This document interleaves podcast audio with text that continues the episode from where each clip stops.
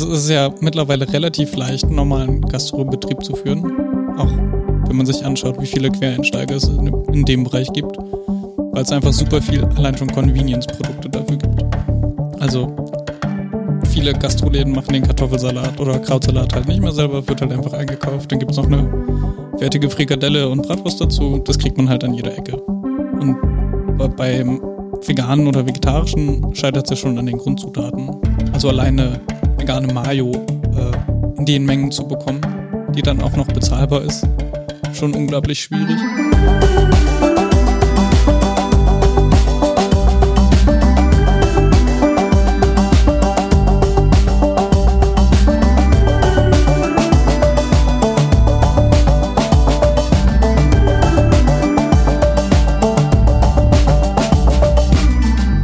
Moin zusammen. In unserer 106. Folge reden Michaela und Niklas mit Teddy von der Veganbar. Als Koch oder Fooddesigner, wie die beiden in der Folge beschlossen haben, ist er der kreative Kopf hinter den ganzen Gerichten, die ihr in der Veganbar bestellen könnt. In der Folge sprechen die drei nicht nur über die Unterschiede zwischen veganer und konventioneller Gastronomie, sondern gehen auch auf den veganen Lebensstil und seinen Einfluss auf die Gesellschaft ein. Wenn ihr der Veganbar durch die Corona-Krise helfen wollt, dann findet ihr einen Link zum Spenden in den Shownotes. Und falls ihr uns unterstützen wollt, dann schaut doch einfach mal auf halbwissen.co spenden vorbei. Jetzt, wie gewohnt, viel Spaß bei der heutigen Folge.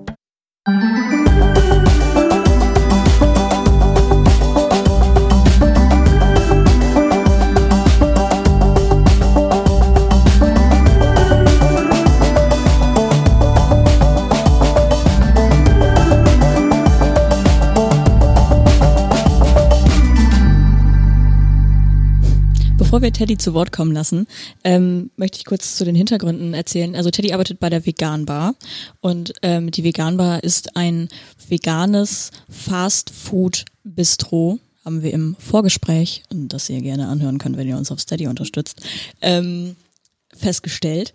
Und äh, ich, also ich sag's mal so, ich bin da manchmal. Hin und wieder. Also Öfter als selten. Öfter als selten. Und äh, ich kenne vielleicht mh, mm, ein Viertel der Belegschaft beim Namen. Aber ansonsten, ohne dass sie meinen Namen kennen.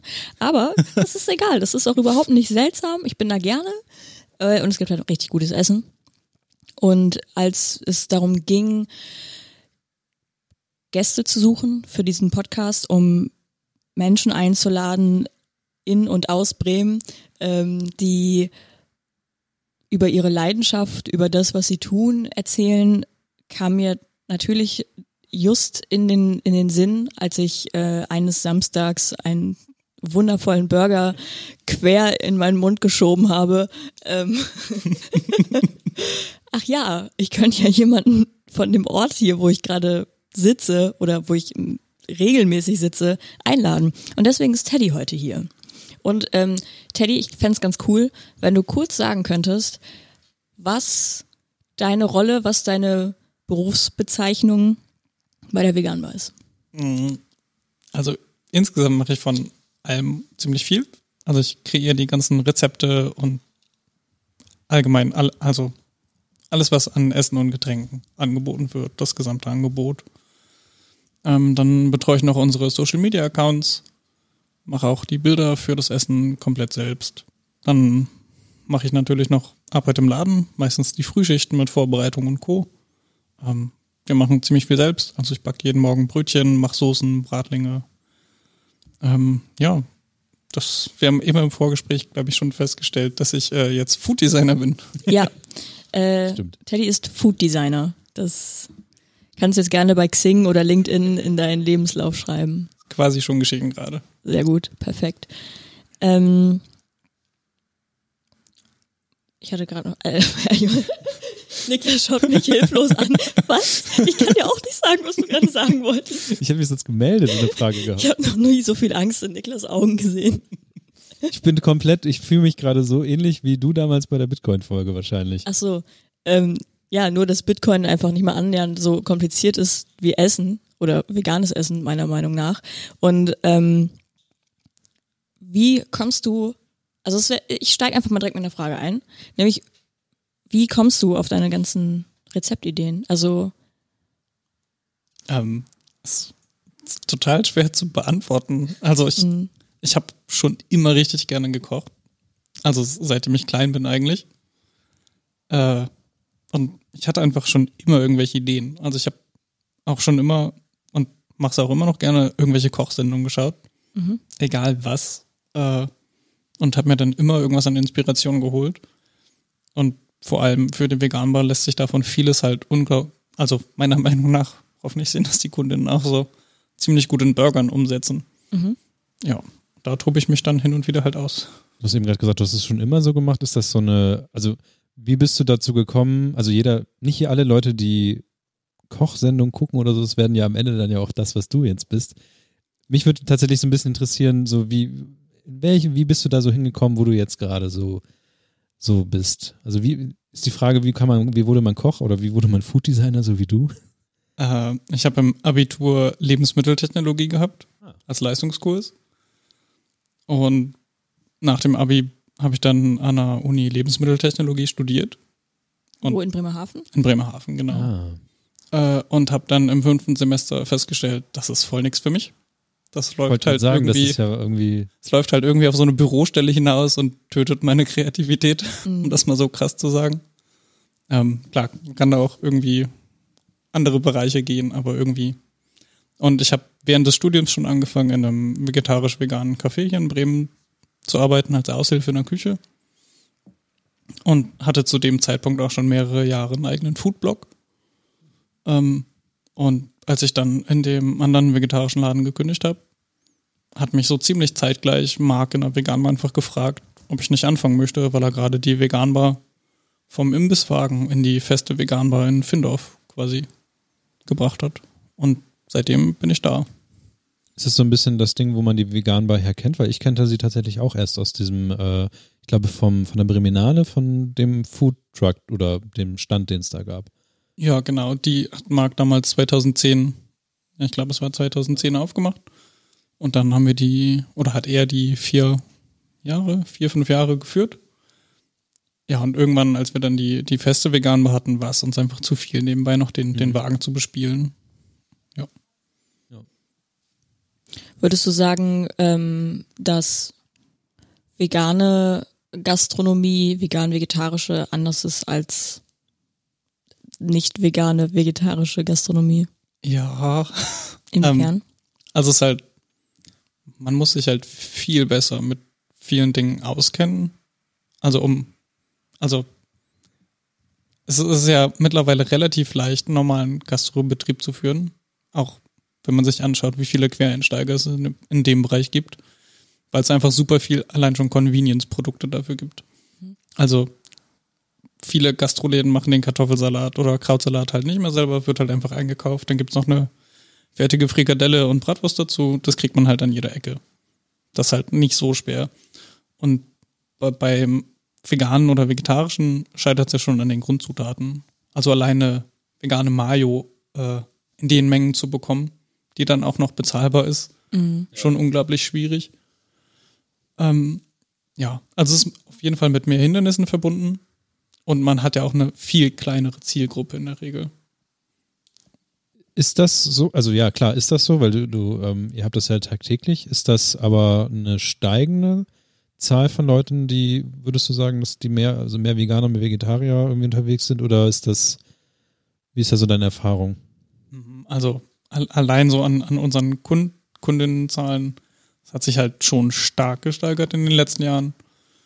Auch wenn ich zurückdenke, als ich Veganer geworden bin, das ist jetzt halt vor 10, 11 Jahren gewesen, da habe ich halt so gut wie nie irgendjemanden getroffen, der auch vegan lebt. Mittlerweile ist ja, also begegnet einem ja in jeder Ecke. Also das steigert sich auf jeden Fall. Wobei Mhm. in der Veganbar, muss ich sagen, haben wir auch grob geschätzt immer noch 80 Prozent der Leute, die zu uns kommen, sind halt omnivor, also essen alles. Und das ist für uns natürlich cool, vor allem die Leute zu erreichen. Ja, auf jeden Fall. Ja. Ich war sogar mal mit meinem Bruder, der halt äh, Omni des Todes ist, so. Also wirklich, der hat also auch sehr picky mit Essen. Also der hat früher zum Beispiel immer Cheeseburger Plain bei McDonalds bestellt. Das ist wirklich Brot, Boulette, Ja. Käse und Brot. Also das ist halt alles. So, und das hat der früher immer gegessen. Aber der fand den Würner sehr, sehr lecker. Das freut mich sehr. Ist Omni, Omni das, das Wort dafür? Ich Ja, habe mir da tatsächlich gar keine Gedanken gemacht. Ich war kurz bei Carnivore, aber dann dachte ich, nee, das ist ja auch Quatsch, weil die essen dann ja nur Fleisch. ja, streng genommen wäre Omnivore nur so halb richtig, weil Omnivore würde auch Aas, ähm, glaube ich, mit einbeziehen, Ja, oder? Aber ich sag auch immer schon. einfach Aber Omni. Also man ist halt. Wenn man streng genommen ist, dann ist es ja auch Aas irgendwie. ja, wollte ich aber jetzt du nicht isst so halt sagen. kein Aber, Roadkill oder so. ja, Moment. Also ich wollte eigentlich nicht über Fleisch reden, aber Also ein Weber-Grill zu Hause. nee, äh, bei, äh, ich glaube, wenn du Jäger oder sowas da was holst, das ist manchmal das. Aber das ist dann nicht, das liegt da nicht schon seit Tagen rum. Also ja. Ja, ja. Ähm, ja, aber streng genommen, ich glaube einfach. ja, also es ist der Begriff, der, glaube ich, unter Veganerinnen am meisten für nicht vegan lebende Menschen und nicht Vegetarier benutzt wird.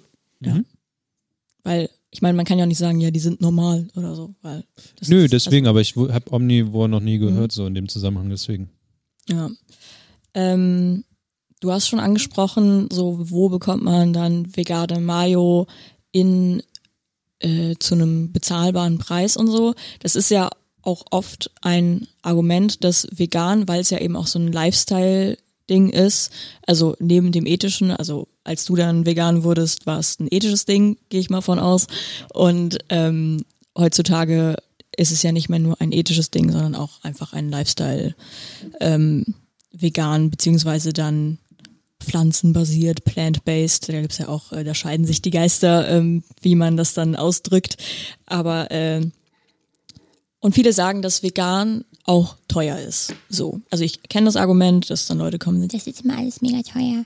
So, und auch Leute, die sagen so, "Hm, ja, dann, ich war mal vegan essen und das war voll teuer, wo ich da essen war, weil sonst kostet doch ein Döner 2,50 und äh, da kostet der 6,50 Euro. So, also meine Standardantwort ist, naja, überleg dir mal, warum dein Döner 2,50 kostet. Aber ähm, meine Frage geht jetzt eher so in Richtung, ist es vielleicht halb, also woraus setzt sich ein teurerer Preis für ein veganes Produkt zusammen? Also zum einen ist natürlich die, die, die Nachfrage ist viel geringer. Mhm. Das heißt, die, die Menge, die produziert wird, es ist in der Regel ja auch viel kleiner.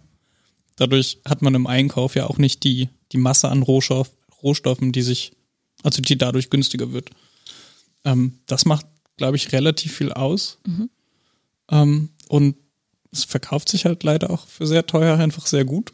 Also es gibt halt Leute, die, die zahlen dann, keine Ahnung, drei Euro für ihren veganen Patty im Supermarkt. Das ist ja auch voll okay, wenn man das Geld dafür hat.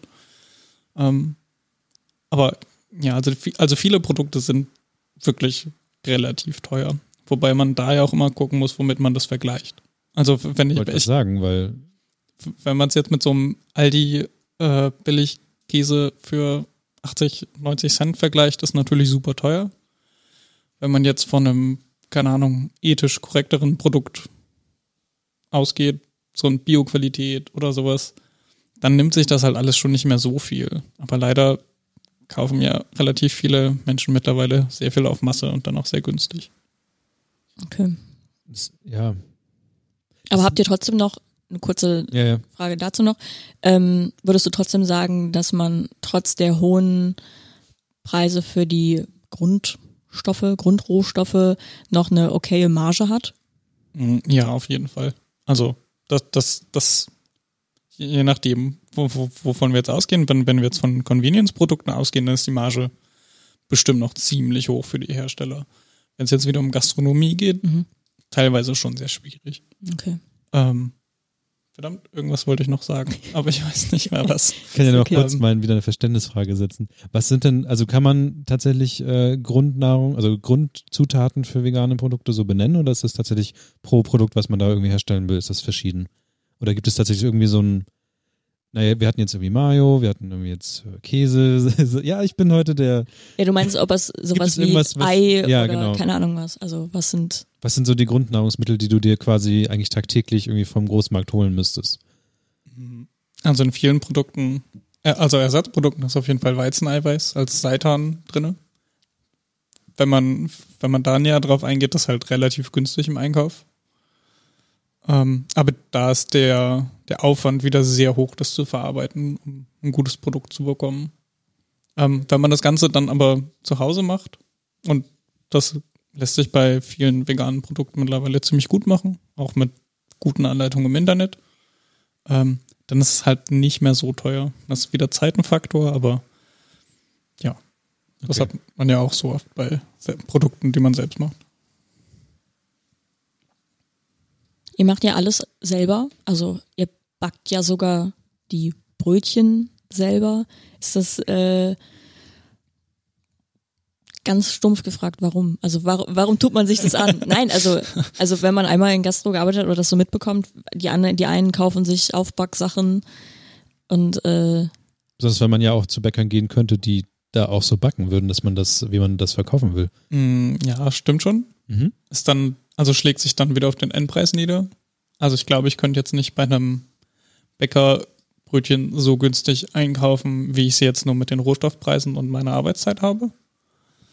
Ähm, und ich, ich habe halt eine ständige Qualitätskontrolle für mich. Also das ist mir einfach sehr wichtig, dass ich dass, dass, wir so viel selbst machen, um halt gu gute Produkte abzuliefern und da halt wirklich genau zu sein und nicht einfach nur alles zu kaufen, weil da jetzt ein veganen Sticker drauf ist auf den Brötchen oder so. Okay. Und also ich glaube auch, dass man die Qualität und die ganze Arbeit, die da reinfließt, meistens schmeckt.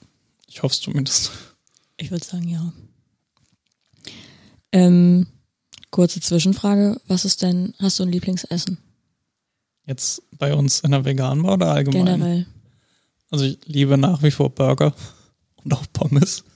Ich bin kein besonders gesunder Veganer, was sich bis jetzt zum Glück nicht in den Blutwerten niederschlägt. Ähm, aber sonst liebe ich Rahmen. Äh, die kann man einfach so großartig variieren mit den verschiedenen Toppings oder der, der Grundbrühe und das, das ist so, wenn ich, wenn ich wirklich einen Tag frei habe und mir richtig was gönnen will, denke ich irgendwo in Rahmen essen. Wo kannst du das in, in Bremen empfehlen, wo es guten Rahmen gibt? Vegan? Ähm, also ich finde die in der Wegefarm ziemlich gut. Stimmt, ja. Ähm, das halt eh, wenn, wenn ich frei habe, dann ist es so eine Adresse, die steuere ich dann ganz gerne mal an. Ansonsten gibt es in der Stadtbibliothek ähm, Ja, ich weiß, welche Ja. du meinst. Äh, das Zen oder es hieß mal Zen, ich weiß es nicht. Das heißt Genau. äh, jetzt, ich glaube, es heißt jetzt sogar irgendwas mit Rahmen. Und ansonsten gibt es noch das Nusu am Hauptbahnhof, das hat jetzt neu aufgemacht. Das ist eine Systemgastronomie. Mhm. Ähm, aber die haben auch super viele vegane Sachen auf der Karte. Und da sind die Rahmen auch ganz schön, ganz schön lecker. Das ist dieser etwas größere Laden, der ist nicht im Hauptbahnhof, sondern außerhalb. Genau, ne? der ah, ist ja, okay. gegenüber von diesem äh, Citygate oder wie das heißt. Respekt, dass du den Namen weißt. ähm, hast du noch irgendwie so generelle Fragen? Weil ich würde, ich habe, ich, ich brenne ich brenn darauf, so alles, alles total dumme Fragen zu stellen. du, bevor du jetzt äh, komplett in Flammen aufgehst, ähm, heraus. Ich habe eine richtig dumme Frage, aber das, das alleine, weil ich heute Morgen noch einen Tweet dazu gelesen habe, ähm, weil und der Person, also der, der Witz war total dumm, aber der Person war auch nicht klar, was aus was es besteht und mir ist es auch nicht klar. Ich weiß, dass man es kaufen kann, aber mir ist es nicht klar. Was ist anal was ist nicht Analogkäse? Was ist veganer Käse? Das ist nämlich schon drin, weil ich glaube, dass viele Leute Analogkäse und veganen Käse gleichsetzen. Jetzt ist erstmal die Frage, was ist eigentlich veganer Käse? Hm, Also, was besteht es? also wenn man es ganz genau nimmt, ist veganer Käse auch noch irgendwo ein Analogkäse. Okay. Aber Analogkäse ist in der Regel nicht vegan. Also der meiste, den man Ah. in einer, das ist das, was man oft als Pizzakäse bekommt in, in Genau. günstigen Pizzerien. Da ist halt immer noch ein Grundanteil an Molke oder irgendwie ein Teil von irgendeinem anderen Käserest drinne. Der wird dann mit pflanzlichen Fetten gestreckt. Und veganer Käse ist meistens auf ja, Ko Kokosfettbasis. Das ist meistens, glaube ich. Ähm, gibt eine sehr bekannte Marke, die hat dann noch Mandel mit drinne, weil mh, viele Käsesorten ja auch sowas leicht Nussiges haben. Ähm, und ja, dann, dann halt noch ein paar Sachen, die das Ganze fest werden lassen als und, und schneidbar. Das heißt, am Ende hast du als, als Gastronom so einen Block von dem Ganzen oder ist es eher schon, äh, in was für einer Konsistenz hast du das dann vor dir, wenn das fertig ist? Welcher Aggregatzustand? Ich finde, heute ist richtig so. Ähm, also ähm, man kann das Ganze dann als Block kaufen, man kann es auch schon als Streukäse kaufen mittlerweile, als, als Scheiben, aber es, es ist schon. Genau, das ist das, ich habe quasi das fertige Produkt kenne ich ja, wie das halt aussieht, aber mich, mich hätte mal interessiert, weil ich es ehrlich gesagt noch nie so, ich habe es auch noch nie bewusst gegessen. Ich weiß, ich habe es schon mehrmals gegessen. Mir ist es dabei nicht aufgefallen, dass ich es gegessen habe, aber äh, mich würde, wurde, also ich habe keine, keine Ahnung, was das eigentlich ist. Hm, Ja, also es ist auf jeden Fall so ein festes Stück, das aussieht wie ein ganz normaler Okay. Käse. Ähm, ich, also, wenn, wenn ich jetzt Käse irgendwie selber mache oder so, meistens ist es eh zum Überbacken, Mhm. dann ist der schon relativ flüssig, weil der dann ja eh auf der Pizza oder auf dem Auflauf oder was auch immer wieder Ah, okay. schmilzt. Und ähm, dann, ja, bra brauche ich dieses Festwerden halt vorher nicht unbedingt. Und durch Das- das Backen, Das heißt, es geht, geht es einerseits um die Optik, dass es halt einmal aussieht, ein bisschen wie Käse, der dann geschmolzen ist, aber natürlich auch um den Geschmack zu haben von Käse. ja, genau. Okay. Und ähm, von der einen Sache zur nächsten. Wenn es von Käse, also es gibt ja auch eine ähm, vegane Sahne. Habe ich auch schon mehrmals pro, äh, auch gekauft und alles Mögliche. Ja. Ich gucke, man merkt auch mir vollkommen an, ich gucke auch einfach nicht auf die Zutatenliste, was da drin steht.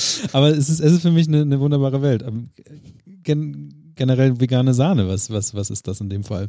Hm, Man kann sich das meistens einfach so vorstellen wie jetzt eine Sojamilch oder eine Hafermilch, wo einfach ein bisschen mehr Fett eingearbeitet ist. Und vielleicht ein bisschen mehr Zeug, um das Ganze zu verbinden. Also noch irgendein Emulgator. Ja. Und dann reicht das eigentlich schon für das Sahnige. Okay, das klingt logisch. Also, Weil Hafermilch kenne ich. Hafermilch trinke ich selber. Nee, ich Genau. bin tatsächlich Hafermilch, also Trinkermilch, normale Milch eigentlich so gut wie gar nicht mehr. Ähm, und ähm, ja, genau.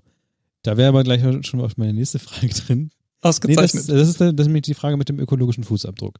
Ähm, Gerade nämlich bei Hafermilch habe ich gemerkt, dass ähm, du kannst, wenn du jetzt irgendwie bei irgendeinem Laden angehst, gibt es diese Oatly-Milch. mhm. Äh, es gibt immer auch von Köln oder was auch immer.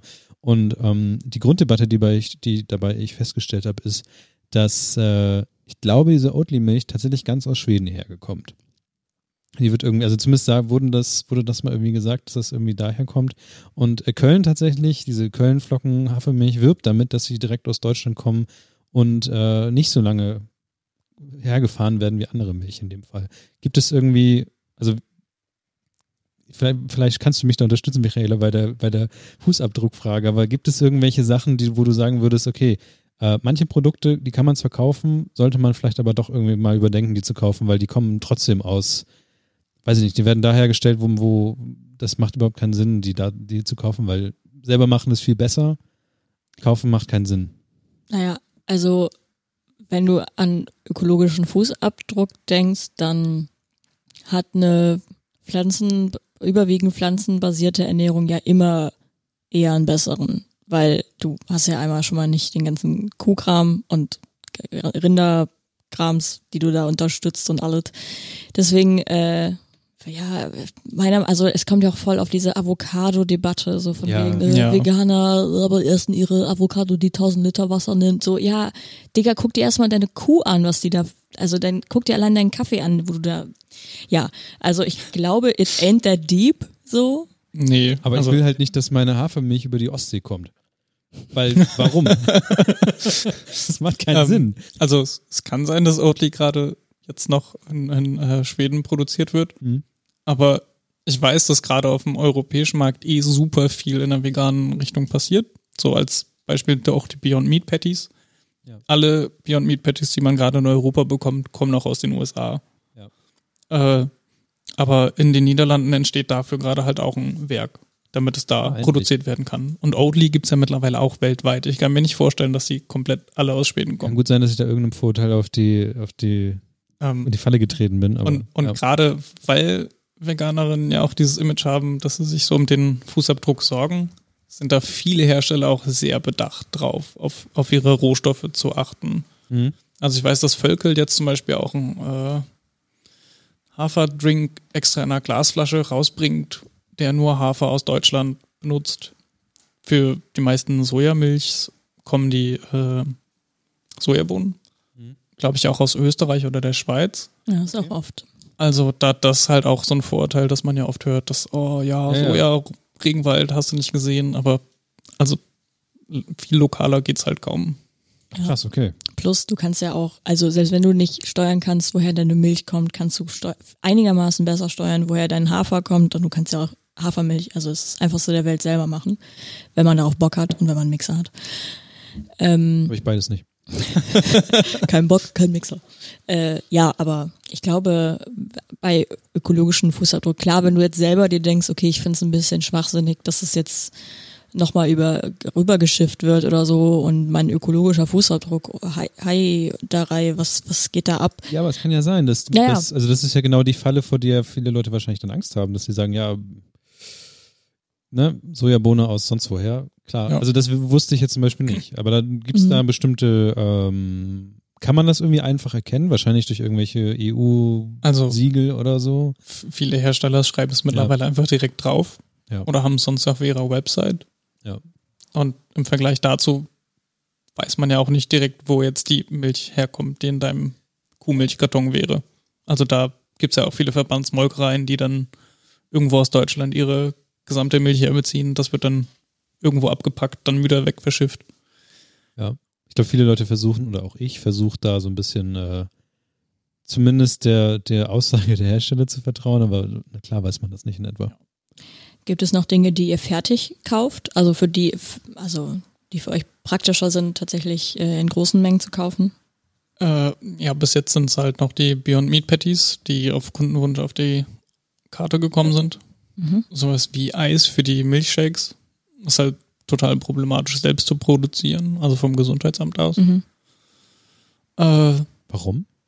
weil man viel höhere Auflagen für Eisprodukte hat. Mhm. Aufgrund der Salmonellengefahr, die bei veganen Produkten ja eigentlich nicht besteht. Aber ja, also für, für Also normales, für normales Eis Germany. ja Sahne oder Eier. Ja, genau. Ja, Genau, und das fällt bei uns halt weg. Aber, Aber generell ist ja, aber du bist immer noch ein Eisprodukt wahrscheinlich, ne? genau, und dann Ah. hast du auch wieder Auflagen. Ich glaube, du brauchst ein Waschbecken mehr. Ich, ich weiß es gerade nicht ganz aus dem Kopf, aber in dem vegetarisch-veganen Café, in dem ich gearbeitet habe, war es zum Beispiel auch, als wir veganes Eis machen wollten, äh, relativ problematisch. Das heißt aber auch, die Salmonellen sterben nicht in Eis ab, weil es so kalt ist, sondern. Ja. Okay. Interessant.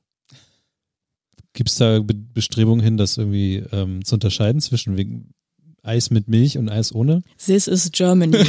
ja, ich weiß nicht. Ich- Ich kann es dir ehrlich gesagt nicht sagen. Vielleicht ist es auch wieder anders, wenn man nur Sorbet macht. Äh, aber wenn man so ein Sahneeis haben will, ist es auf jeden Fall schwieriger. ich kann mir vorstellen, dass wenn du sagst, ich mache Sorbet, dass dann keiner was sagt. Das kann gut sein. Ja. Aber wenn es dann, wenn's dann, Was? wenn's dann getestet wird, ist es natürlich wieder blöd. ja. Äh, ansonsten, unsere, unsere Pommes kaufen wir auch immer noch. Also, das ist einfach viel zu aufwendig, die selbst zu machen und wir sind mit der Qualität von unseren Bio-Pommes auch einfach total glücklich. ja, die sind sehr gut. Ähm, kriegen meine Danke. Qualitätssiegel. ähm, Kann der Pommes-Praktikant das bestätigen? Flo, warst du mal bei der Veganbar? Er war nur bei der Wegefarm, sagt er. Flo, du kannst ja mal Niklas mitnehmen und dann schön mal zur Veganbar. Ich, ich lade euch auf eine Pommes ein. Was? Auf eine Pommes. Aber ihr werdet Wir haben es wir auf Band. Hm. Also den Stand habe ich noch nicht, dass ich auf irgendwas eingeladen wurde. Ah, der nächste Burger geht auch auf mich. Das ist schon okay. Gehe ich dann hin und sag, also Teddy war bei uns im Podcast und dann äh, diesen Soundbite werde ich dann äh, abspielen. So, und dann so, der nächste Burger geht auf mich. So, das ist Teddy. Ich glaube, das klappt nicht jede Woche, aber du kannst es probieren. Du hast ja auch ein Beweisfoto, also. Stimmt. Naja, aber das heißt, ihr seid auch gar nicht so darauf angewiesen, dass ihr so viel von der von Händlern bekommt, also beispielsweise Metro oder Großhändler, dass ihr da schauen müsst, welcher Großhändler hat jetzt das, was ihr braucht. Mm, nee. Also die meisten Grundzutaten, die wir haben, be bekommen wir eigentlich in jedem Großmarkt. Und vor allem, also die, die ganzen veganen Hintergrundprodukte, sage ich mal. Also wir brauchen immer noch äh, veganen Joghurt für unseren Tzatziki als Beispiel. Mhm. Äh, es gibt in Bremen einen ziemlich guten Bio-Großmarkt. Der beliefert uns halt mit super viel Kram. Das ist der Naturkostkontor. Hm. Und der hat dann halt auch ähm, im Vergleich zum Supermarkt gute Preise für uns, dass sich das, oh, ja, also wir sind ja nicht günstig, möchte ich sagen. Wobei dass das ja immer noch Ansichtssache ist. Ja. Äh, aber das, das schlägt sich dadurch, obwohl wir so viele Bioprodukte benutzen, zum Glück nicht so sehr auf die Preise nieder. Okay. Auch, noch eine kurze Frage. Ja. Ihr macht auch diesen riesigen Ömmel Wöhnerfleisch. Macht ihr den selber? Nee, den machen wir nicht selber. Stimmt, den, den habe ich gerade noch. Was, was, ist, was ist Wöhner? Wöhner ist der vegane Döner. Mhm. Ähm, mit wird, V oder mit W? Wird mit WH geschrieben für Wheat, ah. wie Weizen, weil die Firma Wheaty den produziert. Ach, das, ah, okay, daher kommt das. Ja. Also das sagen wir auch sonst ganz offen im Gespräch. Also den bekommt man auch im Biomarkt, halt nicht als fetten Kegel mit sieben Kilo, aber äh, halt als kleine abgepackte, geschredderte Portion. Ist nicht ganz so lecker, wie wenn der frisch vom Grill kommt, aber. Das ist so geil. Ich stelle mir einfach vor, also ich meine. Aber wie sieht, wie sieht das aus? Das sieht aus, wie wenn du in, in Fleischdönerladen reingehst, hast du einfach so einen dicken Ömmel. Nur es ist halt kein Tier, sondern es ist halt gepresste Weizen.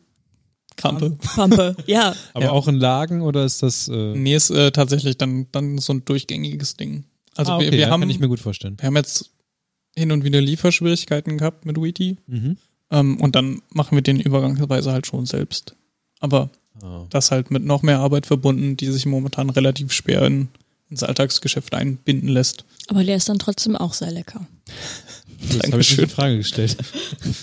nee, ich wollte nur, ich habe überhaupt nicht, dachte immer, das wäre, ähm, glaube, was ich immer in, im Kopf hatte, waren diese, ist das Fladenbrot? Ich weiß, es gibt auch so Fladenbrot-spießartige Dinger, die irgendwie aufeinander gespießt werden.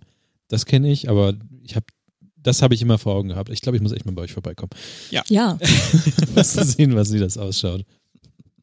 Stell dir vor, äh, wie Niklas dann kommt und ich ihn dann so rumführe. Das ist Tisch 1. Das ist Tisch 2. Das ist Marc. Das ist Marc. Und Marc einfach nur so, woher kennt sie meinen Namen? Es wird ein schöner Tag. Es wird vor allen Dingen mega unangenehm wahrscheinlich für alle Beteiligten. Die Verrückte ist wieder da.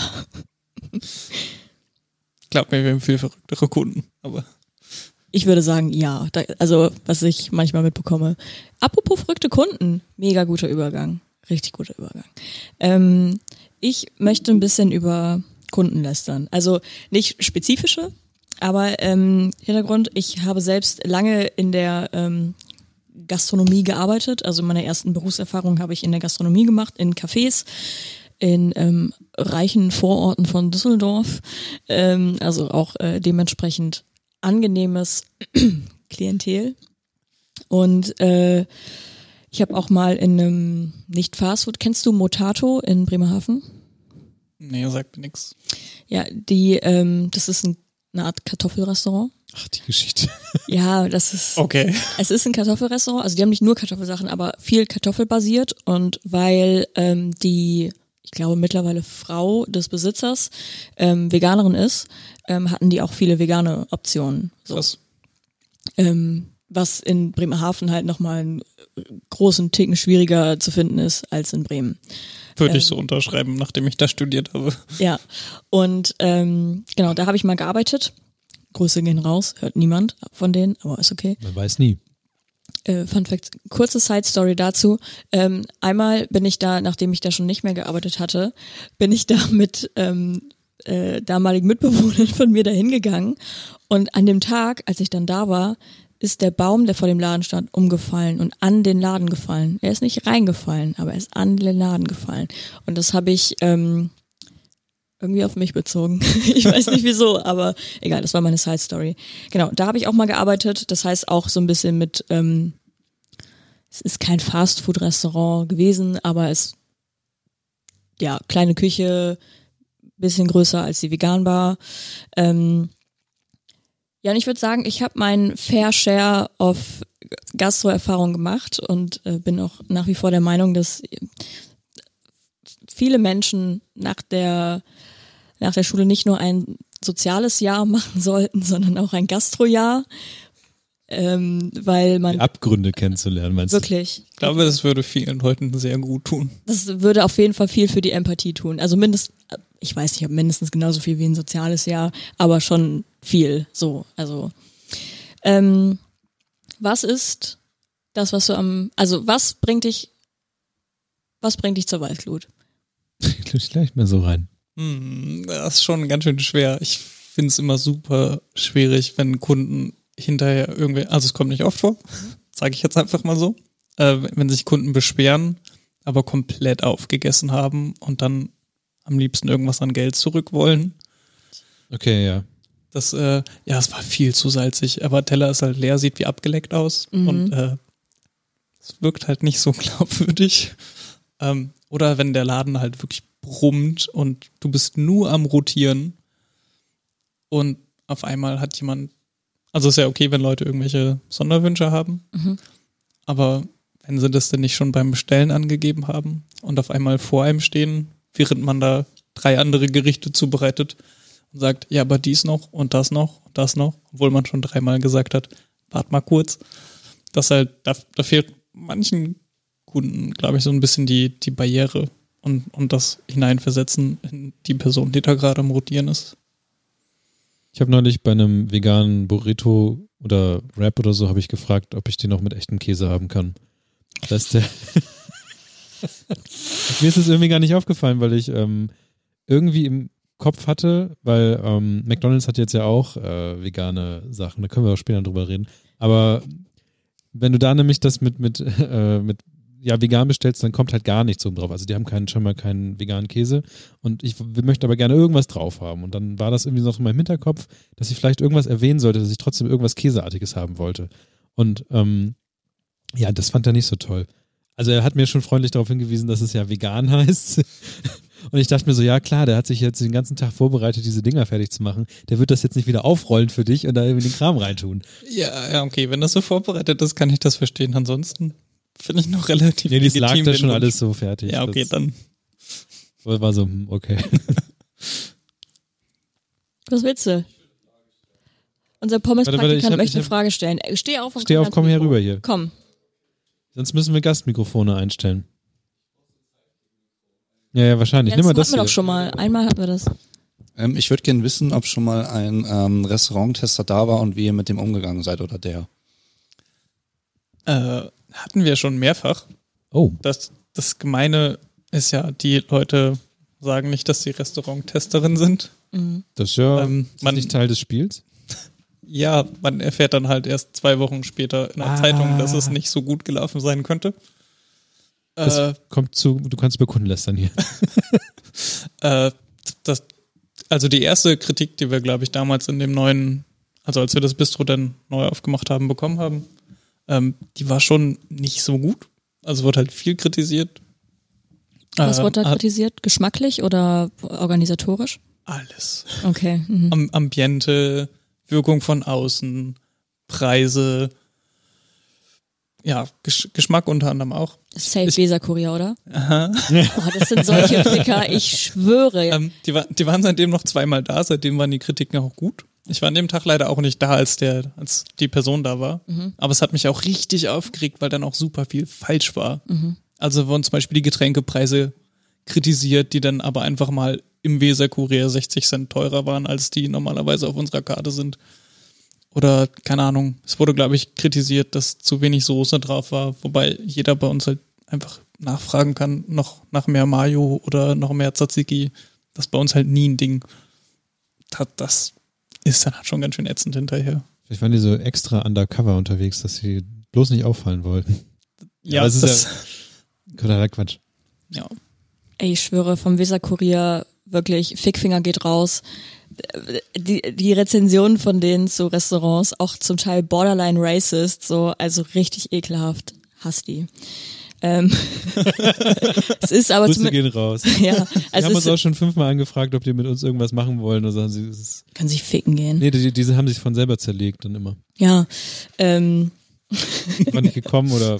es ist zumindest nicht immer die gleiche Person, deswegen, äh, Ja, das ist das Schlimme eigentlich. Ja. Du kannst daran. mein, der, der Hass, der, der streut. Ich würde den gern kanalisieren und dann auf eine Person, aber ist vielleicht Die auch kündigen ja gesünder. immer scheinbar. Ja, Also ich, ich habe zumindest einen guten Umgang bis jetzt mit einer Person vom Weser Kurier. Das war zum Som- Sommerfest letztes Jahr. Aber der Rest war halt schon ganz schön. Sie schreiben mich auch nach wie vor immer falsch in E-Mails. Also mein Nachnamen. Immer. Immer. Dein Nachname ist von der Veganbar. Genau. Gut, hätte ich den Gag auch nochmal aufgewärmt. So.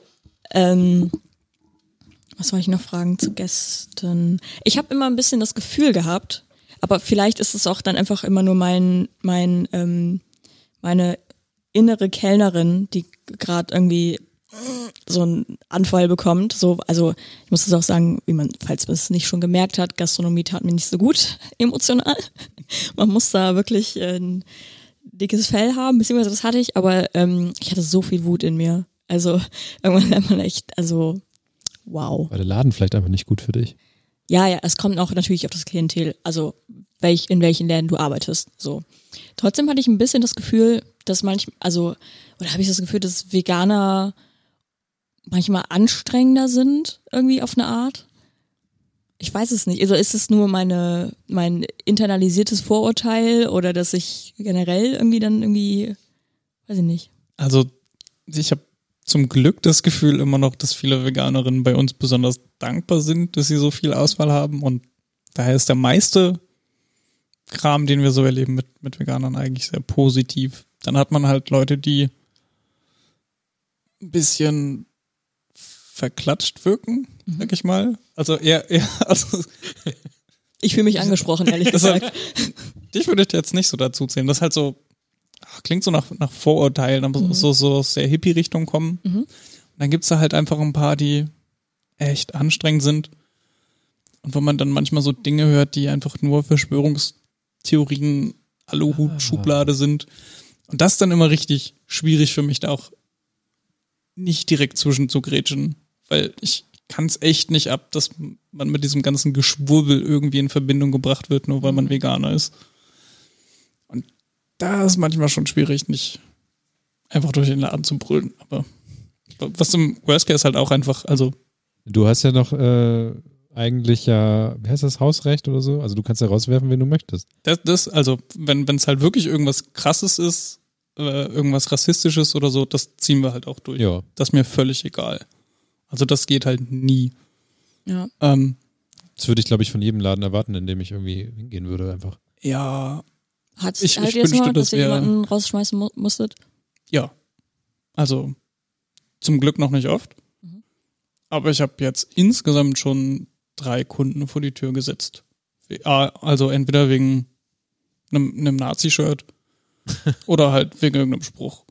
Und da lasse ich halt auch nicht mit mir diskutieren. Das ist halt immer das Krasse. Die Leute wollen dann noch diskutieren. Ja, ja. Ja, ja.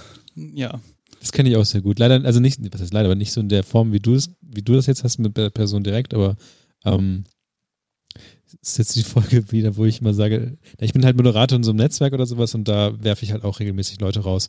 Und ich finde es immer interessant, wie ähm, unschuldig die dann doch eigentlich tun mit irgendwas und sagen so, ja, was aber war doch gar nicht. Ja, ja. Und dann Boah, versuchen, sie, übelste beleidigt. Aber das war doch nicht. hm. und dann versuchen sie deinen PayPal-Account zu hacken. Ähm, ja. Okay. Ähm, ich habe nur einmal mitbekommen, dass einer random angefangen hat zu vapen bei euch im Laden. Oh, wow. Ja. Nee, das, äh, Und ähm, also ich glaube, ich war einmal mittags Das da. ist doch gar kein Rauchen. Ja, und also ich war einmal mittags da und der war auch in Begleitung da oder so und der hat dann angefangen zu vapen und dann ist halt auch Marc hingegangen und meinte so, du, ich weiß gar nicht, ob ich das so cool finde, wenn du jetzt hier einfach so das E-Zigarette puffst oder keine Ahnung was so. Und er so, ja, ja, aber das ist doch hier bla. Und er so, äh, ja, trotzdem. So, also, keine Ahnung, äh, richtig seltsam auf jeden Fall. Also, ähm, ja. Aber würdest du sagen, also also ich habe, würdest du sagen, du äh, kannst auf einen Meter riechen, wenn Leute mit dir interagieren oder ähm, reden, ob die ähm, Veganer sind und so das Business kennen oder ob die halt ankommen und äh, gerade was fürs Gewissen. Also, nein, das ist ein bisschen gemein ausgedrückt, aber halt die eigentlich nicht. Einmal es ist in ja der schön. Woche gehe ich zu Veganbar, um Ja. mein Gewissen zu beruhigen. Ja, finde ich- es ist ein guter schön. Werbeslogan. Es- kannst du auf Es Plakat ist drücken. ja schön, dass ihr Geld auch von Omnis bekommt, so, dass äh, die das auch lecker finden und bei euch Geld lassen und ja, weil ich meine, ich glaube, Veganer, wenn das jetzt keine, nicht nur Lifestyle-Veganer sind, ähm, wenn es gerade ethische Sachen sind, also ich war in der Ausbildung und äh, dann war es natürlich für mich immer eher was Besonderes, wenn ich dann bei der Veganbar bin, weil das konnte ich mir jetzt nicht jeden Tag leisten. Ähm, meinst du, du kannst es trotzdem, merkst du das, spürst du das? Also bei, bei vielen Leuten merkt man das so schon direkt. Jetzt auch nicht, nicht negativ oder positiv Ja, ja, bewertet. mhm. Äh, aber ich werde dann doch oft überrascht von Leuten, die nicht vegan sind.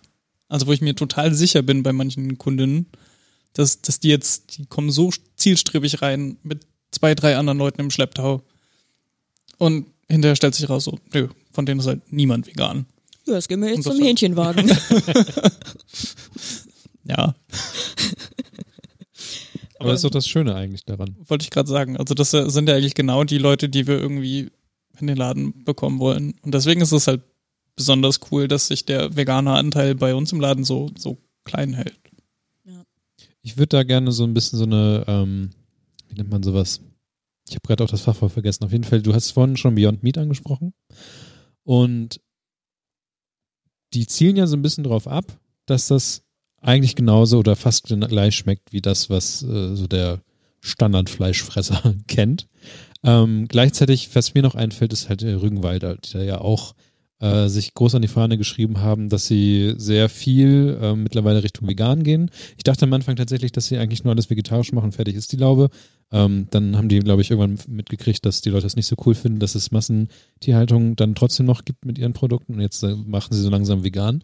Ähm, mich würde aber trotzdem interessieren, wie du da so zu stehst und ob das ich habe da, glaube ich, mal bei uns im Podcast so ein bisschen drüber geredet. Da war auch so ein bisschen geteilte Meinung, weil diese großen Marken jetzt auf einmal auftreten, kleine Marken da vielleicht nicht so ganz mithalten können. Aber wie ist da so deine Meinung zu und ist, wie würdest du sagen, wie der Trend da läuft und ob, wie beobachtest du das so? Ähm, also im Endeffekt muss ich sagen, finde ich das mega geil, dass man im Supermarkt jetzt so eine krasse Auswahl hat. Mhm. Also vor allem für Leute, die jetzt einfach sagen, okay, ich probiere das jetzt mal so zwei, dreimal die Woche oder ich probiere das jetzt einfach mal einen Monat so, dass die Leute so eine Auswahl im Supermarkt haben, ist einfach mega krass. Also ich, ich fühle mich immer irgendwie alt, wenn ich das sage, aber als, als ich noch angefangen habe, Veganer zu sein vor über zehn Jahren, dann da, da gab es halt nichts. Ja. Also da hat man halt, da gab es einen großen veganen Onlinehandel und da hat man dann alle zwei Monate mal alles bestellt und hat gehofft, dass der vegane Käse, der echt schlecht geschmeckt hat, nicht zwischendurch anfängt zu schimmeln. Ja, oder die, ich weiß noch ganz, also ich bin jetzt nicht zehn Jahre vegan, aber ich glaube so mittlerweile drei, vier, so in die Richtung. Keine Ahnung, ich habe irgendwann, als ich in Heidelberg gewohnt habe, damit angefangen.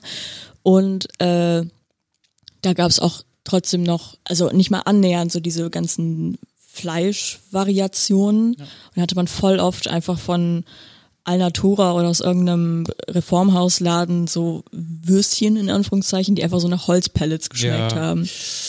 Und das ist halt schwierig, dann Leuten zu verklickern, naja, aber es geht auch lecker, ne? Ich glaube, ich finde generell, dass das, Reform- also eine steile These, aber ich finde generell, das Reformhaus hat der ganzen Geschichte nicht so viel Gutes getan, außer es überhaupt ähm, erstmal da zu machen. Aber immer wenn man irgendwas aus dem Reformhaus mitgenommen hat, war das eher so diese Holzpellet-Erfahrung Das äh, leider. Würde ich, glaube ich, insgesamt so unterstreichen. ähm, wobei das Gute bei einem Reformhaus ist ja, glaube ich, noch, die müssen nicht, nicht Bio bestellen. Also da hast du dann Ah. zumindest noch so vereinzelte Produkte, die geil waren gehabt. Zumindest früher, jetzt so vor Mhm. zehn Jahren. Ähm, weil im Biomarkt hast du halt wirklich nur die, keine Ahnung, Tofu-Wurst, die ja nach, nach Holz geschmeckt hat gehabt. Ich, also insgesamt ist natürlich muss man das schon ein bisschen kritisch hinterfragen, wo das Geld bei den Unternehmen dann auch hingeht. Ja. Ähm, aber jetzt gerade bei, bei Rügenwalder zum Beispiel, was du ja angesprochen hattest, ich finde es super krass, wie sich der Konzern mittlerweile positioniert hat. Ja. Dass eine führende Person in dem Konzern gesagt hat, dass die Wurst die Zigarette der Zukunft ist. Das ist einfach eine mega krasse Aussage in der Branche gewesen, die einfach richtig Wellen geschlagen hat. Ähm, und, und sie haben ja auch Wort gehalten. Also mittlerweile macht die, das vegetarische Sortiment einen nicht unbeträchtlichen Anteil am, am Jahresgewinn aus. Und sie stellen auch wirklich immer mehr Produkte, die sie ja vorher als vegetarisch auf den Markt gebracht haben, auf vegan um. Ähm, klar, im Endeffekt Quersubvention immer noch auf, auf Massentierhaltung. Ähm, aber allein die, die Option zu haben, wenn man jetzt in irgendeinem Kaff ist, in den Edeka gehen zu können und man hat da fast garantiert dieses Rügenwalder Schnitzel oder hast du nicht gesehen, was man dann mit zu seinen Eltern nach Hause nehmen kann, um das Wochenende über nicht zu verhungern. Mhm. Das ist schon ganz schön cool. Ich finde persönlich, ähm, schlagen die so ein bisschen bei der Echtheit äh, des Geschmacks und sowas ein bisschen über die Stränge. So. Also bei uns in der Kü im, im, im äh, Kühlschrank liegt immer noch dieses vegane Hähnchenfilet. Das ist unheimlich. Ja, ist schon, schon ganz schön krass, was, also, Also ich will das gar nicht essen. ich, ich Tut muss, mir leid für das Tofu-Tier, was da gestorben ist, aber ich muss sagen, ich finde sowas total geil. Also bevor ich Veganer geworden bin, ich war so der Fleischfresser. Mein, mein Dönermann hat mich mit Handschlag begrüßt und ich habe so ein, so ein Dürüm nur mit Fleisch und Tzatziki gegessen. Ja. Und das dreimal die Woche.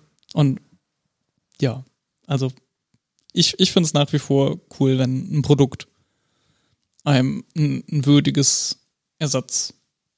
Erlebnis bieten kann. Ja, finde ich auch. Also ich ähm, komme, also ich komme aus Kroatien und äh, da gibt's eigentlich nur Fleisch. Also es gibt, also ne, Ja, schon, schon eine sehr fleischlastige lastige Küche. also Essen ohne Fleisch ist eine Beleidigung bei denen. Also das heißt, das heißt, ich bin das von meiner Mutter halt gewohnt gewesen, so.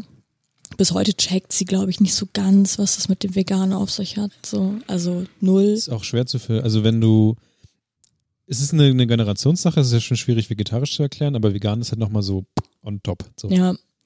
Ähm, aber zu diesem Rügenwalder Dingszeugs hat nicht auch einer von denen gesagt, dass er sich sicher ist, dass er in 10, 20 Jahren gar kein Fleisch mehr Ja. produzieren wird? Und es ist halt auch ein bold Statement so. Ich meine, klar, er riecht da natürlich das Money so von den Lifestyle-Vegetariern und Veganern, aber das trotzdem, also das ist mir alles recht.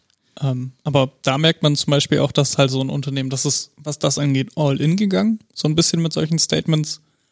Ähm, Wiesenhof hat das ja am Anfang auch probiert, da auf der Welle mitzuschwimmen und Das was auf den Markt gebracht. so, dass sie Aber Wiesenhofs Ruf war einfach auch noch viel schlechter, muss man Ja. ja auch mal dazu so sagen. ein Atze Schröder Und- kein, kein Ja. ja. okay. Und, ich hoffe äh, das nicht.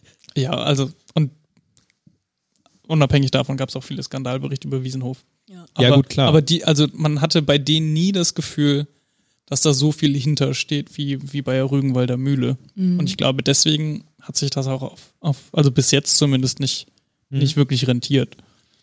Äh, ich wollte noch ganz kurz was sagen. Du, Ja, klar, klar. du, du, du hast ja auch gesagt, dass es jetzt für kleinere Unternehmen nicht so cool ist. Das, das merkt man schon.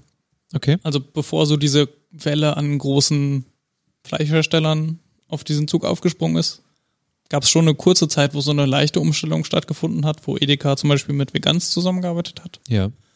Und dann gab es auf einmal wirklich ein veganes Kühlregal, wo es auch kleinere Anbieter gab, wie zum Beispiel Wheaty oder ähm, Topaz.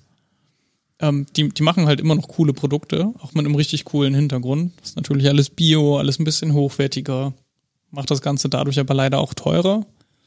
Und was man leider auch sagen muss, man hat so ein bisschen das Gefühl, dass sie den Bezug zu dem Produkt verloren haben, das sie eigentlich herstellen wollen. Also ich glaube, wenn jetzt jemand, keine Ahnung, 20 Jahre lang vegetarisch-vegan lebt, wenn der eine Salami nachbauen ja, will, ja. ohne das, äh, keine Ahnung, das, das Laborteam oder so dahinter zu haben, wie es jetzt beispielsweise Wiesenhof finanzieren kann oder Rügenwalder, dann ist das einfach insgesamt zum Scheitern verurteilt, wenn man damit wirklich Omnis erreichen möchte. Ja. Also da, da hat Rügenwalder einfach das Geld für. Also die können sich so ein richtiges Forschungsteam dafür leisten und dann schmeckt das Produkt halt am Ende auch wirklich dementsprechend am Original. Aber ist das so tatsächlich, also wenn, wenn sich so ein großer Konzern hinstellt und sagt, das, das ist jetzt das Ding, was wir machen, ähm, habe ich zumindest die Hoffnung eigentlich, dass das Nachahmer findet.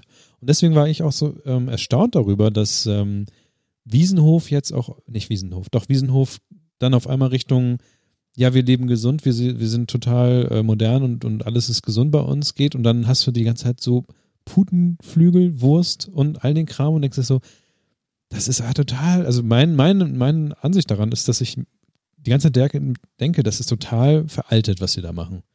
Und ich, ich würde mal vermuten, das ist ja das, was viele Leute auch bei Autos oder sowas sagen, so dass diese, nicht nur, ich würde nicht nur sagen, dass Fleisch halt in dem Fall das Rauchen äh, der, der Zukunft ist, sondern vielleicht auch einfach das, das Verbrennerauto der Zukunft. Also irgendwann werden diese Marken vielleicht auch einfach, einfach untergehen, glaube ich. Also ich, Ich hoffe es. ich hoffe das natürlich auch ein bisschen. Ähm, wird sich halt zeigen, aber also es hat sich ja keine Ahnung, ich weiß nicht, wann das mit diesem veganen Trend, sage ich mal, angefangen hat. Ich glaube, das war so vor sechs, fünf bis sechs Jahren vielleicht, wo das so langsam in den Supermärkten Anklang gefunden hat. Und es hat sich ja mittlerweile wirklich gezeigt, dass es nicht nur ein kurzlebiger Trend war, wie es am Anfang so viele Leute prophezeit haben. Und da, da die Umsätze vor allem in dem Sektor ja auch immer weiter steigen, glaube ich schon, dass es wirklich Zukunft hat und nur noch mehr werden kann. Also es hat jetzt einfach so einen, so einen Schwellenpunkt Ja. überschritten. Und es ist ja auch mega gut für euch. Und ich hatte auch schon angedeutet, dass ich fragen werde, habt ihr Expansionspläne? Denn, also für Leute, die noch nie in der Veganbar waren, geht's zur Veganbar. Ähm, ihr habt äh, eins, zwei, drei, vier, fünf Tische drin, a vier Plätze und draußen noch so zwei bis vier Plätze, ähm, die jetzt gerade im ähm, norddeutschen Winter Frühling, also für die Hartgesottenen ist. Die Leute, die draußen Kaffee trinken. Was ich immer überhaupt nicht verstehen kann, warum die Leute jetzt noch draußen. Also, ja, rauchen. Wir, wir, wir haben richtig coole Kunden, die dann auch Samstagabend bei fünf Grad draußen sitzen und ihren Döner essen. Dö Das Ey, wenn, finde ich so krass. Also wenn Dönerschmacht groß Respekt ist. davor. Dönerschmacht ist real. So. Aber ja, also auch im Sommer haben wir insgesamt nur 20 Sitzplätze draußen. Wir haben 20 Sitzplätze drin. Das ist alles mittlerweile echt. Also wir dachten eigentlich schon vom Jahr, es wäre das Maximum der Kapazitäten erreicht. Wir holen da irgendwie immer noch ein bisschen mehr raus. Halt auch, weil viele Kunden so verständnisvoll sind und das Ganze mitmachen. Äh, aber wir wollen auf jeden Fall expandieren, weil uns tut das natürlich auch weh, wenn Leute, keine Ahnung, von außerhalb kommen, Samstagabend, Samstagnachmittag, bringen noch irgendwen mit, freuen sich mega aufs Essen und dann kriegt keiner einen Platz. Also das ist natürlich für alle irgendwie ein, ein Scheißerlebnis. Also das machen viele Kunden dann vielleicht ein, zweimal mit, dann ist halt vorbei, dann ist der Laden halt durch. Weil dann, also ich komme selbst aus Bremen Nord und dann, wenn ich überlege, ich fahre so weit in die Stadt, suche dann noch einen Parkplatz in Findorf, wo es einfach keine gibt. Aber im Netto vielleicht. Ja, der Netto ist so der Geheimtipp, wenn ihr in die Veganbar kommen wollt. Darf man nicht zu laut sagen. Ähm, ja, aber also da wollen wir auf jeden Fall expandieren und wir haben auch das Glück, dass wir jetzt mit unserem Vermieter im Gespräch sind und die Ladenfläche nebenan steht bisher leer und wir planen jetzt theoretisch einfach einen Durchbruch zu machen. Äh, muss halt alles noch irgendwie im also es ist, ist noch nichts äh, in, in Stein gemeißelt. Wir müssen natürlich noch über den Mietvertrag uns einig werden, über einen Zeitplan, wann das Ganze irgendwie passiert, wie lange wir dafür auch äh, schließen müssen eventuell. Aber das planen wir jetzt eigentlich schon relativ lange und ich hoffe auch, dass es jetzt dieses Jahr zumindest ein Anfang dafür gemacht wird. Voll geil. Du musst einfach die Bude wieder rausholen und dann einfach auf dem Parkplatz Die auch noch daneben. Ja, wenn der. Ja, ich würde halt sagen, solange der da irgendwie was zugemacht werden muss, muss kannst du ja auch irgendwie versuchen, kleiner weiterzumachen. Ja, also Wir haben on Tour. Jetzt in einem Viertel deiner Nähe. Ja, wir haben den Wagen leider nicht mehr. Also, Also, kann man ja mieten. okay, okay. La- Lass uns über Finanzen reden. ja, okay, klar. Also auch wenn es bei uns immer voll ist, ähm, wir, wir ziehen da nicht super viel Kohle raus bis jetzt. Das muss man auch nochmal ganz klar sagen. Also auch wenn, wenn die, die Hütte jetzt jeden Freitag und Samstag brennt, das reicht halt immer noch gerade so, um alles zu bezahlen. Also auch was wir noch an, an Altkrediten zum Beispiel haben für, für den Wagen und das alles. Äh, keine Ahnung, Investitionen. Dann geht der, der Geschirrspüler mal wieder kaputt oder sowas. Also wir sind da, auch wenn es so, so super krass aussieht, dass es läuft, wir, wir, wir sind zwar auf einem guten Weg, aber es ist jetzt noch nicht alles super rosig. Ja, vor allen Dingen, je mehr Leute da sind, dann habt ihr auch fünf bis sechs Leute hinter der Theke oder der Küche stehen. Also Das, das kommt halt auch noch dazu. Und bis jetzt wollen wir, und da sind wir auch noch an dem Punkt, wo das halt so ein bisschen Idealismus. Bis jetzt verdient halt jede Person in der Vegan das Gleiche. Also egal, ob das jetzt Marc, Jochen oder ich sind oder sonst wer im Team. Also bis jetzt muss man halt schauen, wie lange sich das noch tragen lässt mit den ganzen Verantwortungen und so. Äh, aber da sind wir halt schon auch bedacht, dass alle irgendwie si- sich cool im Team fühlen. Das macht, also macht den Gewinn am Ende halt trotzdem auch nicht größer. ja. Ich hätte noch eine einzige Frage. Und zwar, ähm, Du hast vorhin im Vorgespräch auch schon so ein bisschen gesagt, dass du planst und sowas und auch so schon Videos gezeigt, wie jetzt irgendwie irgendwas aussehen könnte an Essen, was so jetzt für die nächste Zeit kommt oder so.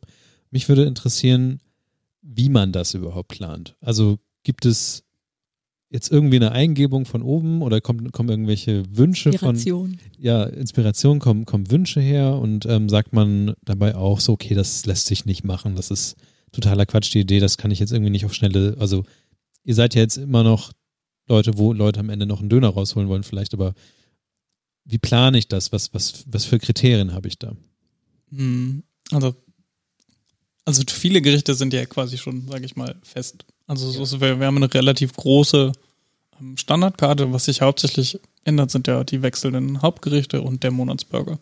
Und beim Monatsburger setze ich mich einmal am Anfang des Jahres hin für einen Vormittag und plane einfach alles. okay Also ich brainstorm dann ein bisschen und dann designe ich halt diese 11, 12 Burger. Und bis jetzt funktioniert das auch alles ganz gut. Ist halt zwölf Burger also das hört sich Mal eben so.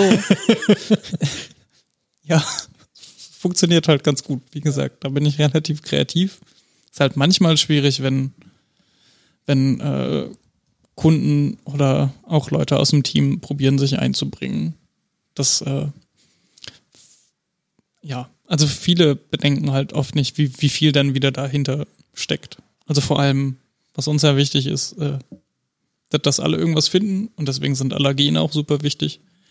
Ich kann jetzt, keine Ahnung, auch wenn es vielleicht lecker wäre, nicht zwei Hauptgerichte haben, die nur auf Gluten und Soja basieren, weil dann einfach super viele Kunden ausgeschlossen wären. Mhm. Und so eine Sachen immer im Hinterkopf zu haben, das ist halt schon auch eine Herausforderung. Ja. Aber woher kriegst du dann deine Inspiration? Also schaust du dann Kochsendungen, Zeitschriften, also auch so Omnikram? Das klingt immer so, so böse. Ich gucke tatsächlich super viele Omnigramm-Videos auf YouTube. Ja. Also wenn man sich mal mein, mein YouTube-Feed durchgucken würde. Ähm, aber ich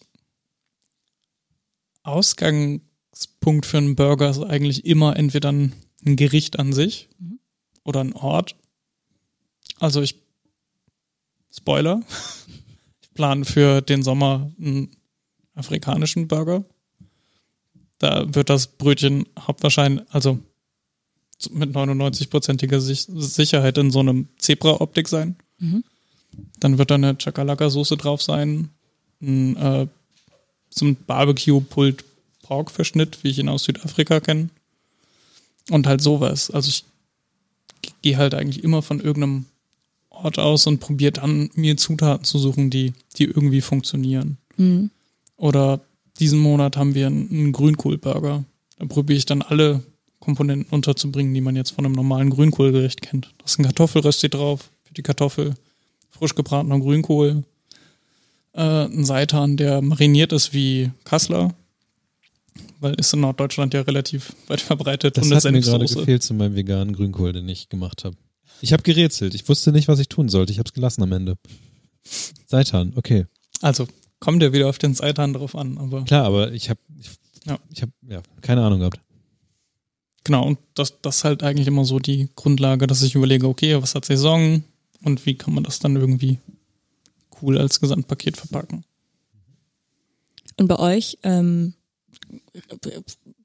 also ihr hattet ja auch schon so einen Burger oder ihr habt oft, oftmals Burger, die auch ähm, anteilig, also zum Beispiel dann Euro, einen gewissen Zweck unterstützen. Du sagst, ihr seid auch idealistisch, was äh, Gehälter angeht und auch generell, wenn man in den Laden reinkommt. Also wenn man da nicht riecht, dass da alles mindestens fünf Meter weit links ist, dann äh, weiß ich auch nicht. Scheinbar So. kriegen das manche Leute anscheinend doch nicht um die Ja, Kette. also es ist, ist ja sogar so weit, dass ähm, wenn man bei euch aufs Klo geht, habt ihr, ich weiß nicht, ob auf beiden oder nur auf einem, auch so ein Plakat, wo so steht, okay, wenn du solche T-Shirts, solche Marken trägst, verpiss dich, so in die Richtung.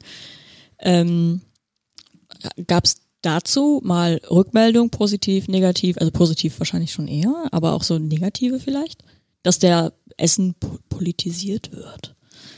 Haben wir tatsächlich zum Glück bis jetzt echt wenig gehabt. Also wir haben letztes Jahr an, nachdem Carola Rakete festgenommen wurde, haben wir ein Special gemacht, den Schnitzel Teller Rakete.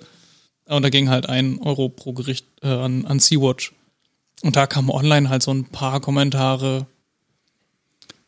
Ich glaube, das Negativste, was wir bis jetzt hatten, war, als wir ein Türschild angebracht haben, dass Hunde willkommen sind, aber Nazis nicht. Das hat auf Instagram relativ viel Reichweite gehabt und da hat man dann natürlich irgendwelche Trolle oder Leute, auf die man eigentlich keinen Bock hat. Äh, positives Feedback kommt wenig, aber ich bilde mir zumindest ein, dass man merkt, dass sich bestimmte Leute ziemlich wohlfühlen. Also wenn jetzt jemand reinkommt, der bei uns der, der trans ist oder so, unsere Toiletten sind halt nicht gegendert. Sowas.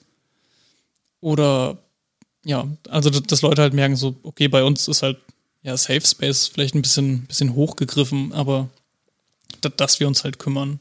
Oder wenn uns irgendjemand über irgendwas anspricht. Das hatten wir jetzt auf dem Sommerfest, habe ich dann halt auch jemanden des Geländes verwiesen.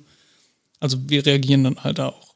Mhm. Also viele von uns haben einfach so einen Background, sag ich mal, aus der linken Szene. In einer Vogel gekocht oder sonst was, da erste Kocherfahrung gesammelt. Und das lässt einen natürlich jetzt nicht, nicht los. Ja, ich find's cool. Und ihr habt guten Kaffee. Kaffee ja. Libertat, Shoutout. Äh, sehr guter Kaffee, da kriege ich meinen Kaffee Libertat fix. Ähm, ansonsten, hast du noch irgendwas, was du sagen möchtest? Weil wir sind jetzt relativ am Ende der regulären Folge. Wir haben natürlich danach noch das Nachgespräch. Uh. Ähm, aber auch das, it ain't that deep. Aber ähm, hast du noch irgendwas, was du sagen möchtest? Social Media pluggen gerne. Ich war übrigens, kurzer Sidemerk, ich war, glaube ich, die erste Followerin auf Twitter. Oh. Ja. Auf Twitter ich sogar. Ich glaube, ich habe mir auch hauptsächlich wegen dir einen Twitter-Account gemacht. Ich pflege, oh. ich pflege ihn mittlerweile auch kaum noch. Ist halt dann doch ein bisschen viel gewesen. Also die Mira-App. Einfach ähm, nur mal kurz gucken, was Mira macht. Ich heul gleich. Ja, ich glaube, du bist auch einer der wenigen Kanäle, dem, dem wir selbst folgen. Ja, ich bin so immer ein bisschen freaky, wenn so vegan war, like ein Foto von dir, und ich so, oh. Ähm, ja, veganbar auf Instagram oder auch auf Facebook. Äh, ansonsten keine Ahnung, danke, dass ich hier sein durfte. Das war ganz schön cool. Ich bin mittlerweile auch gar nicht mehr so aufgeregt wie am Anfang. Ja. Schön. Ich fand's auch schön, dass du da warst. Ähm, Danke. Bin vielleicht ein bisschen zu sehr in so Grundsatzdiskussionen abgedriftet. Oder nicht Diskussion, aber Grundsatzfragen über Käse. Ach, das ist ja völlig okay. Ähm, ansonsten, ich werde auf jeden Fall jetzt gutes Jahr, gutes Jahresvorsatz für 2020 mal vorbeizukommen. Alter, ich schwöre nicht, dass ich schreibe dir jedes Wochenende Lars Vegan Bar oder wir verabreden uns zu irgendeiner Mittagspause, dass wir da einfach äh, nach Findorf juckeln. Wehe, wenn nicht. Das ist nochmal so eine andere Grundsatzdiskussion, welche, warum man in manche Stadtteile eher nicht so reinkommt wie andere und warum überhaupt. Dir ist schon klar, dass dir hier eine Pommes äh, entgeht. Entgeht, ja. Ganze Pommes. Eine sehr gute Bio-Pommes. Ja. Aber auch nur eine einzige Pommes. Ich, ich lege auch noch einen Burger drauf. Wow. Wow! Niklas! okay. Ähm, ich bedanke mich auf jeden Fall. Es hat mir sehr viel Spaß gemacht, ich als ähm, Vegetarier mit den Veganern zu reden. Ähm, nochmal, nochmal, einmal ja, bei den Coolen am Tisch sitzen. Einmal bei den Coolen am Tisch sitzen. Nein, aber es war für mich nochmal ähm, noch ein extra Einblick einfach in die ganze Sache. Und ja. Das freut mich. Oh, die Musik ist aus. ja, ich bedanke mich auch nochmal. Ähm, es war richtig cool. Ich habe mich nicht so viel vorbereitet, aber ähm, ich habe gelernt, das ist die, äh, das Geheimrezept zu einem äh, guten organischen Gespräch. Äh, nee, ich fand es wirklich sehr cool. Ich hoffe, das war auch interessant für HörerInnen und wie gesagt, für alle, die auch nur Zehennagel nach in Bremen reinsetzen. Die Veganbar ist zu Fuß zehn Minuten vom Hauptbahnhof entfernt. Äh, geh dahin. Vielleicht zwölf Minuten. Ja. Ja, vielen Dank, dass du da warst, Teddy. Gerne. Ich sag Tschüss und bis gleich im Nachgespräch.